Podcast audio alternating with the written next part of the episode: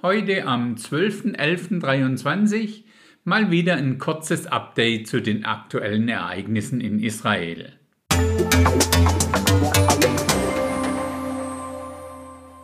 Wir beschränken uns ja dabei wie immer auf die biblisch relevanten Themen und halten uns so weit wie es irgendwie geht aus den rein politischen Themen raus. Aktuell ist es so, dass die israelischen Verteidigungsstreitkräfte, also kurz der IDF, steht für Israel Defense Forces, im Schwerpunkt immer noch mit Gaza-Stadt beschäftigt ist.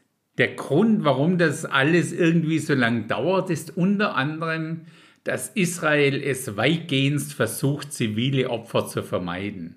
Daher greifen sie keinerlei Krankenhäuser, Schulen, Kindergärten und solche Bereiche an. Das Problem ist nur, dass die Terrororganisation Hamas ihre Kommandozentralen, Raketenwerfer und so weiter genau dort installiert haben. Das Hamas-Hauptquartier befindet sich ja aktuell unter einem der größten Krankenhäuser.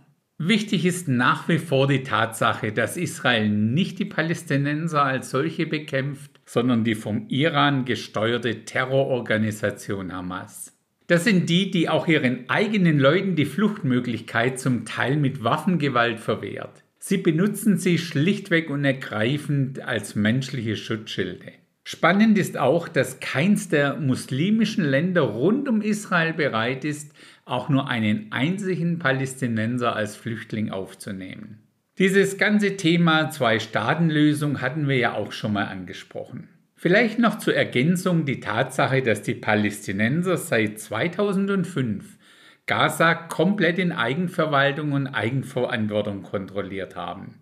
Also bereits im Jahr 2005 hat sich der letzte Israeli aus dem Gebiet zurückgezogen. Doch was ist seither dort geschehen? Was ist dort entstanden?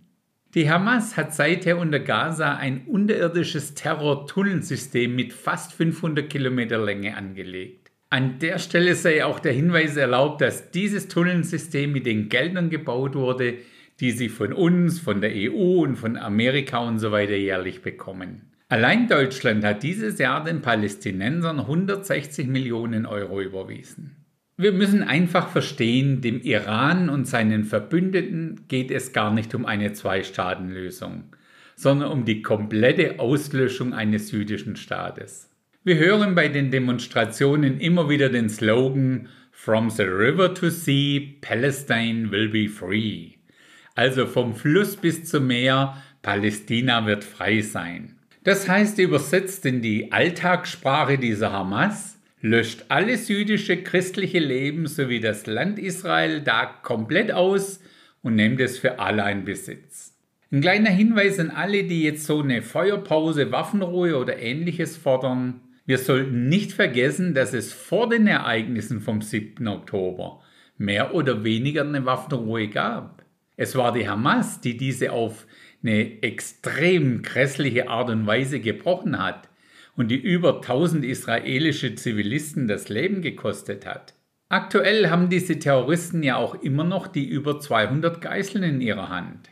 An der Stelle sollten wir uns auch bewusst sein, dass Israel ja nur so 8, 9 Millionen Einwohner insgesamt hat. Da kennt doch jeder jemand, der entweder umgebracht wurde oder der als Geisel gehalten wird oder der jetzt als Reservist einberufen wird. Und es ist natürlich ja auch jeden Tag so, dass nicht nur Hamas-Terroristen sterben, sondern auch israelische Soldaten.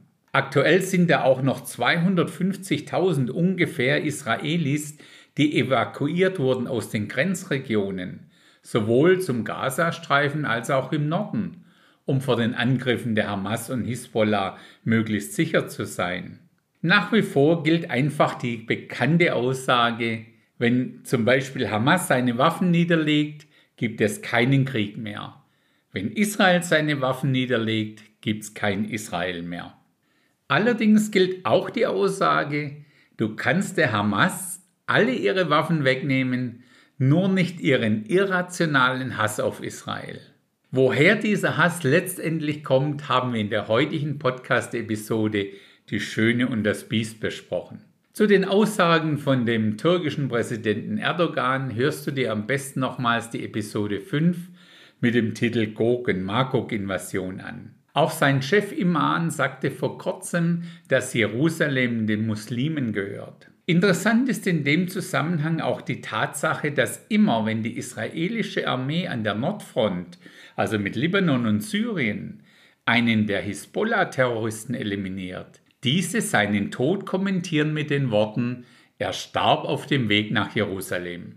Um dieses ganze Thema Land nochmals auf den Punkt zu bringen. Es heißt, im Anfang schuf Gott die Himmel und die Erde. Damit gehört die Erde dem Schöpfer und er war es auch, der entschieden hat, dass er genau auf dieser Erde ein besonderes Stück Land für sich und einer von ihm ausgewählten Nation zum ewigen Erbe gibt. Mehr dazu kannst du dir gern nochmals in Episode 4 Israel Mittelpunkt der Erde anhören. Da es diese Nation noch nicht gab, hat Gott Abraham aus Ur im heutigen Irak dazu bei und gerufen. Können wir nachlesen in 1. Mose 12, Vers 7. Da erschien der Herr dem Abraham und sprach, Deinem Samen will ich dieses Land geben. Ja, und für wie lang soll diese Verheißung gelten? Das lesen wir 1. Mose 17, Vers 8. Und ich will dir und deinem Samen nach dir das Land zum ewigen Besitz geben, indem du ein Fremdling bist, nämlich das ganze Land Kanaan, und ich will ihr Gott sein. Abraham hatte ja erst den Sohn mit der Magd, den Ismael, von dem alle heutigen arabischen Nationen abstammen. Abraham konnte es einfach nicht fassen, dass er mit 100 Jahren nochmals Vater werden sollte. Daher war er es, der Gott empfahl. Und Abraham sprach zu Gott, Ach, dass Ismael vor dir leben möchte. Da sprach Gott, nein, Sarah, deine Frau, soll dir einen Sohn gebären, den sollst du Isaac nennen, denn ich will mit ihm einen Bund aufrichten, als einen ewigen Bund für seinen Samen nach ihm.